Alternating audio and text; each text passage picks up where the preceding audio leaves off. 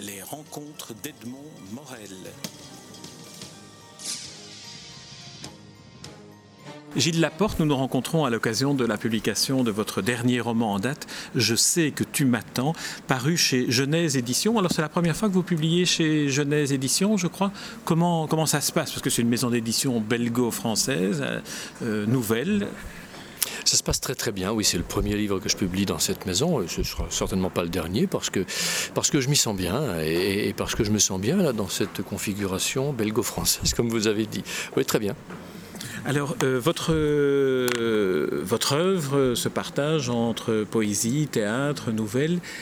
Comment ça se passe? Est-ce qu'il y a un moment où vous dites, tiens, cette histoire-là que j'ai envie de raconter, elle s'adapte mieux au théâtre, à la poésie ou à la forme romanesque. Est-ce qu'il y a un, processus qui, qui, fait que pour quelqu'un comme vous, qui publiez dans différentes catégories littéraires, vous choisissez l'une ou l'autre? C'est plutôt là, il y a un ordre chronologique d'évolution euh, de mon travail. J'ai commencé par publier de la poésie il y a très longtemps, ensuite je suis passé à la nouvelle, puis je suis passé au théâtre, puis je suis passé ensuite au scénario, de documentaire et de dramatique pour la télévision, puis je suis venu au roman historique et au roman contemporain et à la biographie. Voilà, et c'est une évolution. Là aujourd'hui je suis dans une période euh, complètement euh, roman historique et roman contemporain, et je n'écris plus actuellement ni de poésie ni de théâtre. Donc voilà, je suis dans une nouvelle période, qui, dure depuis quelques années tout de même.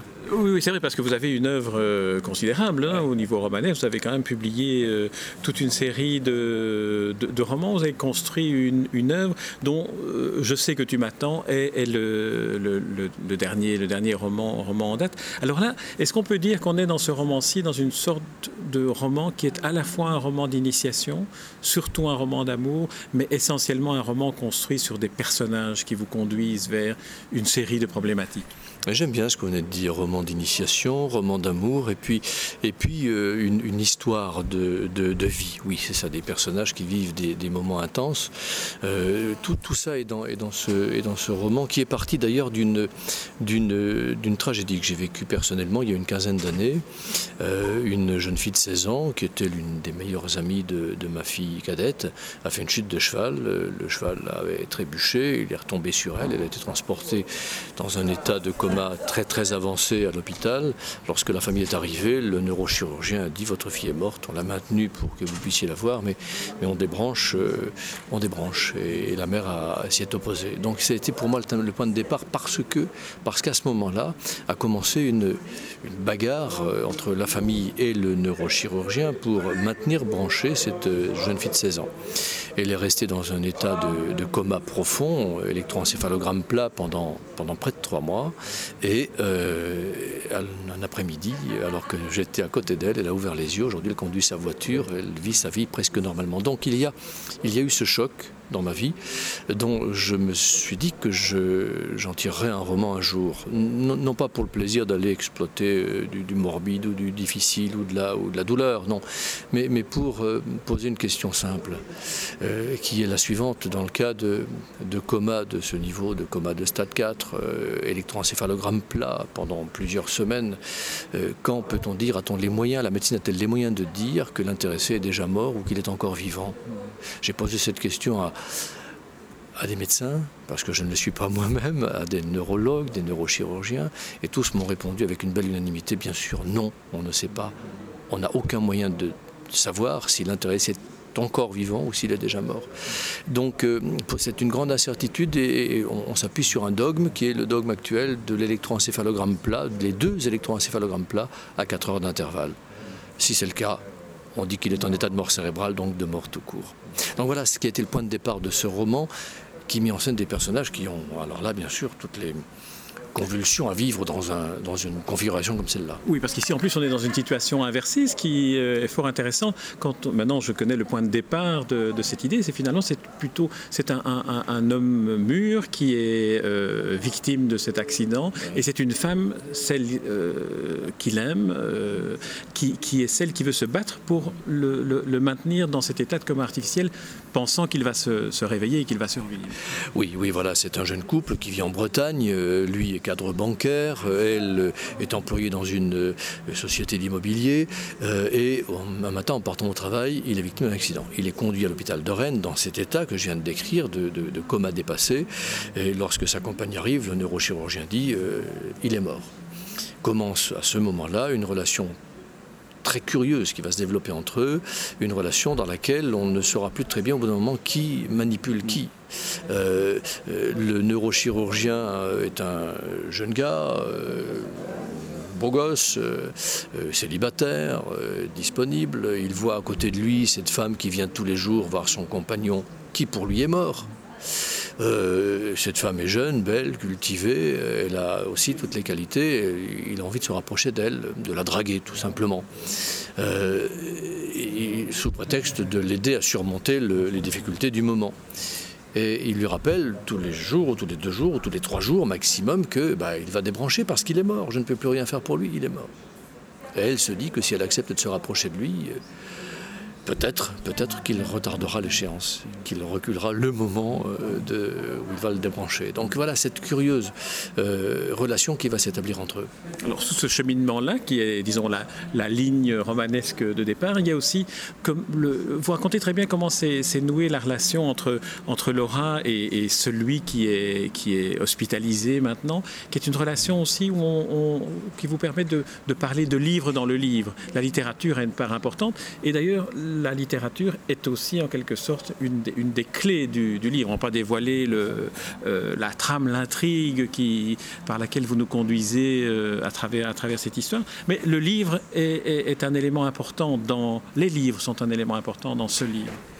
Oui, parce que ça m'a permis d'aller explorer aussi un autre domaine qui est explorer, d'effleurer un autre domaine qui est celui de la fiabilité des outils numériques. Euh, vous avez parlé de clés, fort justement, il s'agit là d'une clé USB, je n'en dirai pas davantage, mais bon, euh, elle permet, de, montrer aussi à quel point, à quel point la littérature, l'écrit, le texte lui offert offert à l'autre peut être aussi un moyen de l'aider à survivre. Euh, cette euh, jeune femme va au chevet de son compagnon tous les jours et, elle ne sait pas s'il l'entend. Pour elle, euh, peut-être que. Alors elle lui lit des, parce qu'il était passionné de littérature, il aimait beaucoup Maupassant, il aimait beaucoup des auteurs contemporains, Camus. Elle lui lit des extraits de ces textes qu'il aimait lire et relire. Et c'est vrai que la littérature, à ce moment-là, et, pour cette raison-là, prend une place très très importante. Elle en prendra une plus importante encore quand on apprendra qu'il y a cette clé USB qui se balade quelque part. il faut aussi dire que le chirurgien a des velléités d'être un, écrivain, de se faire publier. Il y a aussi toute cette, fascination de, la publication du livre, de l'entrée dans le monde littéraire. Bien sûr, lui euh, euh, rêve. Alors, il, a, il, a, une histoire personnelle intéressante aussi, cet homme-là. Il, aime passionnément les, arts, la création, il aime la peinture, il aime la musique. Il initie presque, vous avez employé le, le terme tout à l'heure de démarche au roman initiatique à, fort juste titre. Euh, il initie quasiment cette jeune femme à la musique, à la peinture. Euh, quelque part aussi un peu à la littérature. Euh, il, a une belle, une belle curiosité. Il a, il a des aspects, même si parfois il donne envie de le, haïr, il, il, présente aussi des aspects qui sont des aspects très très attachants, parfois bouleversants même à certains moments. Alors c'est aussi, un, on, l'a dit au départ, un roman d'amour, et c'est un roman d'amour fou aussi, parce qu'à un moment donné, vous, explorez bien cette, cette dimension de l'amour où finalement il est tellement fort qu'il devient irrationnel et conduit, conduit la jeune femme notamment à des, à, des actes qui, sont, euh, qui, qui la dépassent. Oui, des actes qui la dépassent, vous avez là fort bien exprimé la chose, euh, des actes qui la dépassent euh, et qui permettent de dépasser aussi une certaine forme de prévention. Dans notre société, on, se dit qu'une femme euh, ne peut pas dissocier amour, sentiment, attachement profond et, activité sexuelle. on l'admet volontiers pour l'homme. On dit que l'homme n'a pas besoin d'aimer pour avoir une relation avec une femme. Et c'est moins vrai chez la femme. Et là, j'ai voulu tout de même montrer que c'est C'est aussi le cas. Euh, et elle va, sans, vouloir déflorer le sujet. C'est un peu la difficulté de cette interview, c'est qu'il ne faut pas dire ce qu'il y a dans le roman, mais en même temps l'évoquer. Mais on, peut dire tout de même qu'il y a une relation qui je vous laisse, je, vous laisse dire ce qu'on ce peut savoir. Bien sûr. Euh, on, peut dire qu'une relation va se développer entre le neurochirurgien et elle. Euh, elle, elle, ne l'aime pas, cet homme-là, mais elle, comme on l'a dit tout à l'heure, elle va accepter de, une certaine forme de compromission pour sauver son compagnon, c'est lui qu'elle aime et c'est lui qu'elle veut sauver. Donc elle est prête à, tout. Mais on a connu ce, genre de comportement aussi euh, dans, l'un de mes autres romans qui est sorti en janvier aux presses de la Cité, qui s'intitule la, clé aux âmes. Euh, une femme, pour sauver son mari qui a été arrêté par la Gestapo et qui va être euh, conduit dans un camp d'extermination, elle va accepter les avances d'un officier allemand. donc c'est malheureusement une situation assez fréquente dans la vie de tous les jours. Ce, roman, c'est le roman de la vie, de la vie quotidienne, c'est le roman de la vie de, de toutes celles et tous ceux qui nous environnent et de nous-mêmes. Alors on pourrait poser à partir de, ce que vous venez de dire cette question de la, fonction du, roman, de la fonction du romanesque. Est-ce que selon vous, quelle est selon vous cette fonction-là? Est-ce que c'est une fonction qui permet d'explorer la complexité des êtres ou est-ce que c'est euh, un instrument qui permettrait d'aborder certains sujets de société comme celui ici de l'euthanasie, comme celui ici de la mort programmée, comme celui ici de l'amour-passion? Les deux les deux, parce que euh, menant mes personnages dans des situations comme celles que je décris dans ce livre, euh, je les invite à vivre des, moments que je n'ai pas forcément vécus, que nous ne vivons pas fort heureusement, euh, mais, mais qui nous permettent par leur truchement de nous imaginer dans cette situation et qui nous enseignent, euh, qui nous renseignent sur nous-mêmes. Ça, c'est très important. Et puis, ça, ça c'est à mon avis l'une des, des, entre guillemets, missions euh, de la littérature, du roman en particulier. Et puis l'autre euh, serait de donner un coup de projecteur sur des, situations, sur des problèmes très très actuel, comme vous le citiez, celui de la fin de la vie par exemple. Alors on ne peut pas plus actuel en ce moment, on parle du cas Vincent Lambert par exemple, euh, on parle du cas Schumacher dans un... C'est assez proche comme, comme, comme situation. Vincent Lambert est un jeune homme dont la famille n'est pas, est partagée sur le, sur le sort à lui réserver. Est-ce qu'on considère la mort clinique et l'euthanasie ou est-ce qu'on considère qu'il faut le maintenir en vie? Oui, donc voilà, je n'ai pas, je pas la réponse. Je ne porte aucun jugement, mais simplement euh, la question que j'invite à se poser, c'est celle que, je posais tout à l'heure. Dans le cas d'un coma euh, de stade 4, de coma dépassé, quand? L'intéressé est-il déjà mort? Est-il encore vivant? Alors, euh, la, tout le comportement qu'on va adopter vis-à-vis de lui découle de la réponse qu'on va donner à cette question. Euh, va, prendre derrière euh, euh, la suite de cette question toute la démarche en matière de marché d'organes, don d'organes, greffe. quand on sait qu'il y a une foule considérable de demandeurs, de malades qui attendent une greffe et qu'on n'a pas assez de donneurs, on se demande si cette règle des 4 heures d'intervalle entre deux électroencéphalogrammes plats n'a pas été, n'a pas été édicté pour satisfaire ce besoin. Quand on sait que les hôpitaux, tous les hôpitaux français, en Belgique je ne sais pas, mais en France ils sont tous en faillite, et qu'une greffe rapporte 35 euh, à 50 000 euros, une greffe de rein par exemple, euh, quel directeur d'hôpital passera à côté de 50 000 euros euh, à faire entrer dans son budget qui est, est en déséquilibre? Personne. Donc il y a derrière une forte pression économique, une forte pression sociale, une forte pression... et tout ça se comprend fort bien, là je ne juge pas, tout ça se comprend fort bien, mais qui, pousse peut-être à donner une réponse un peu trop rapide à cette question fondamentale, euh, où est la vie, où est la mort? Alors dans le, dans le romanesque, dans la littérature romanesque, il y a les personnages, il y a les situations, il y a les problèmes de société qu'on aborde, on vient de l'aborder, mais il y a aussi le style et aussi la langue.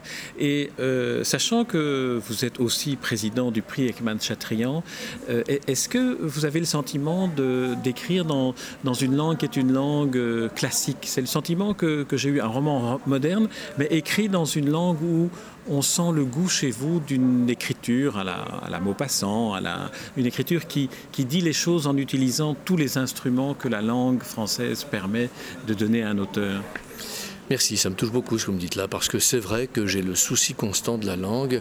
Euh, je veux écrire dans une langue qui soit respectueuse de, sa tradition, de son histoire. Euh, je suis fils d'ouvrier de filature dans les Vosges. Euh, toute ma famille est une famille d'ouvriers de filature. Je devais devenir ouvrier de filature aussi. Et puis j'ai eu la chance de rencontrer ma première maîtresse d'école. Et euh, elle m'a invité à partager sa passion pour la langue. Elle m'a fait, fait saisir toutes les subtilités, toutes les harmonies, toutes les bref, toutes les délicatesses et les beautés de la langue. Et euh, je, me sens aujourd'hui quasiment là. Là, le mot mission n'est pas trop, n'est pas trop fort. Oui, la, mission d'inviter mes contemporains à partager cet amour de la langue, parce que et ça n'est pas uniquement pour, pour le plaisir esthétique. C'est parce que euh, c'est la richesse de notre expression et de notre pensée qui est juste derrière. Euh, euh, nous, ne pensons de façon riche que si nous possédons un vocabulaire riche. La pensée s'appuie sur le mot tout de même. Donc, euh, je, tiens absolument, oui, à ce que cette langue soit la plus, la plus régulière possible, la plus belle possible, la plus expressive possible. Elle l'est si elle est pleine et entière je me souviens, tous les jours, je me souviens de ce, vers de Boileau, euh, ce poète français euh, qui a publié un art poétique, c'était au XVIIIe siècle. Euh, et Boileau raconte qu'il lui arrive, alors qu'il est en train d'écrire, d'être en panne parce qu'il ne trouve pas le bon mot. Alors il raconte qu'il pose sa plume, il enfile sa pelisse et il va faire un tour dehors. Et il a ce vers absolument extraordinaire que je me répète tous les jours. Je trouve au coin du bois le mot qui me manquait je trouve au coin du bois le mot qui me manquait. C'est pas un autre, c'est celui-là. Parce que euh, il n'y a qu'un mot pour exprimer ce que j'ai à exprimer sur le moment. Il n'y a pas un autre. Le pire ennemi de l'écrivain, c'est le dictionnaire des synonymes. Parce que la facilité voudrait qu'on l'ouvre et on se dit, ah bon, je trouve pas le bon mot, mais ça, c'est d'accord, ça va, ça va aller, c'est proche. Mais non, j'exprime autre chose. Donc pour moi, c'est quelque chose de très très important. La langue, le bon mot, la, qualité du style. Parce que derrière sont les images, derrière sont les émotions, derrière sont, sont, sont, sont les, sont ce qui remue l'être au plus profond. Gilles Laporte, je vous propose que nous interrompions et que nous arrêtions cet entretien sur ce bel hommage que vous rendez non seulement à la langue française, mais aussi à cette institutrice, à cette euh, maîtresse d'école qui, a, repéré chez vous un, écolier attentif à, cette problématique de, la langue que vous exprimez si bien d'ailleurs dans ce dernier roman, Je sais que tu m'attends, euh, Gilles Laporte, paru aux éditions Genèse. Je vous remercie pour cet entretien. C'est moi qui vous remercie beaucoup. Les rencontres d'Edmond Morel.